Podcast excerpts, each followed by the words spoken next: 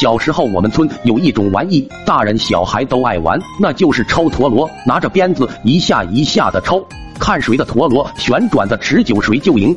记得有年冬天特别的冷，我家房子后边那个小池塘结了厚厚的冰，当时我就约上铁柱还有徐坤去上边滑冰玩。三个人站上去，冰面一点反应都没有，很是结实。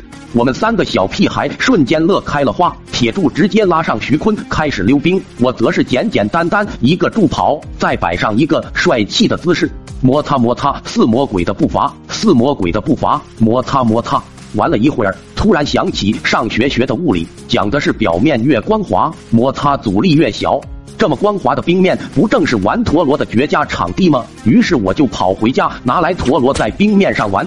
我的皮鞭声瞬间吸引了他俩。铁柱看我玩的这么嗨，那不行啊，我也回家拿陀螺。你等我，咱俩比赛比赛。不到一刻钟，铁柱就回来了，但是由于着急，鞭子忘拿了。徐坤两眼一转，说道：“你可以把你的鞋带解开当鞭子用啊。”然后铁柱就迫不及待的解开了鞋带，制作成了一个鞭子，抽起陀螺来。我俩越抽越起劲，谁也不让这谁。不一会出了一身汗。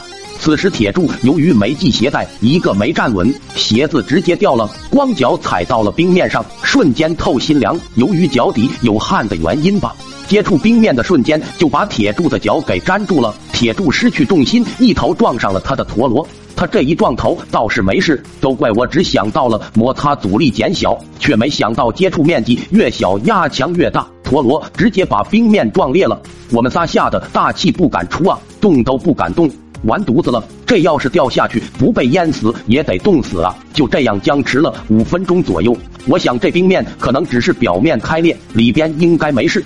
于是就慢慢移动脚步，打算上岸。此时铁柱突然发话了：“咋办啊，兄弟们？刚才那么一下，差点尿都给我吓出来了。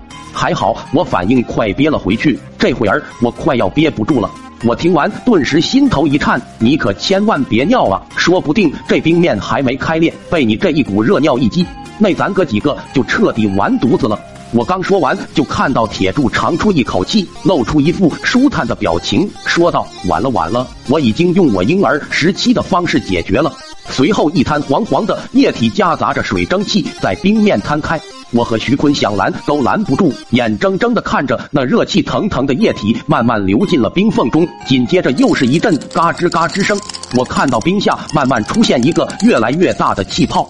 此时我心中只有对爹妈的遗言了，呜呜呜！你们的好大儿要死了，呜呜呜！我伟大的祖国，呜呜呜！白发人送黑发人了，砰这一声，我们仨整整齐齐掉进了池子中。